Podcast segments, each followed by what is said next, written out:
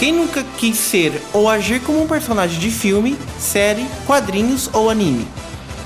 Acredito que muitos já se imaginavam fazer isso.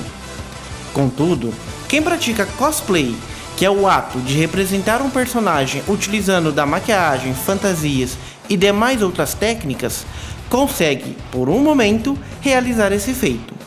Como é o caso da estudante de Relações Internacionais Stephanie Baezi, que começou esse hobby graças ao filme Crepúsculo.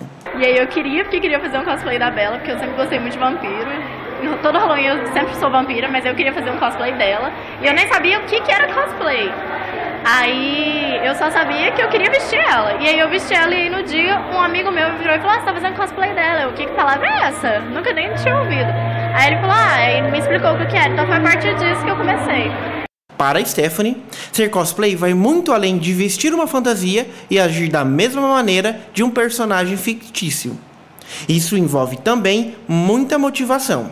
Cosplay pra mim é algo que eu me sinto tão feliz, tão à vontade comigo mesma, que eu posso ser eu e ao mesmo tempo ser o meu personagem me expressando dentro dele. Então, assim, me dá o privilégio de ser duas pessoas numa só.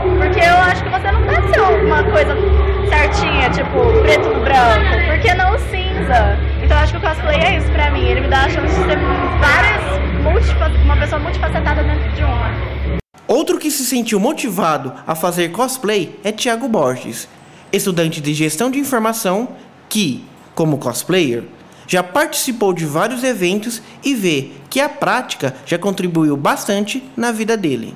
Ele me tornou mais aberto ao público, ele, te, ele me ajudou a não ter vergonha em público, me ajudou a conhecer mais pessoas, a ampliar meu, meu campo de amizade. E assim, sem falar que é um hobby, né? Que melhora até sua autoestima.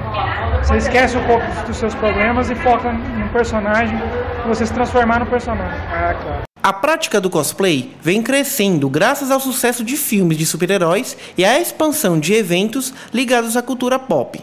Tiago Ramos, que é organizador de um evento desse tipo em Uberlândia, vê uma importância do cosplay nesses locais para atrair um público que ama tanto os filmes como heróis e também amam a cultura do cosplay. Cara, é muito importante.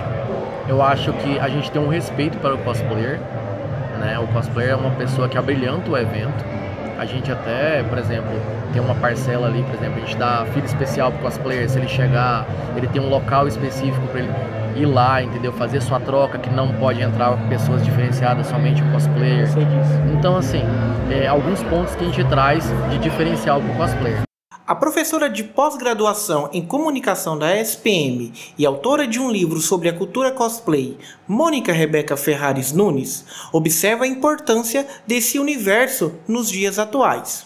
Porque o que a gente vê hoje é que, pensando nos grandes eventos, como o Comic Con em São Paulo, você encontra cosplay um, a, a, de muitas formas, né? Assim, você, você não precisa só estar num evento de cosplay para que os cosplays apareçam, né? Para que os cosplayers apareçam.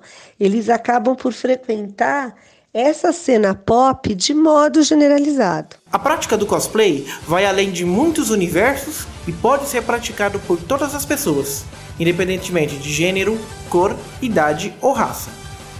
Tudo o que você precisa fazer para entrar nesse universo é só se divertir entrando no seu personagem favorito. Já pensou tentar fazer isso?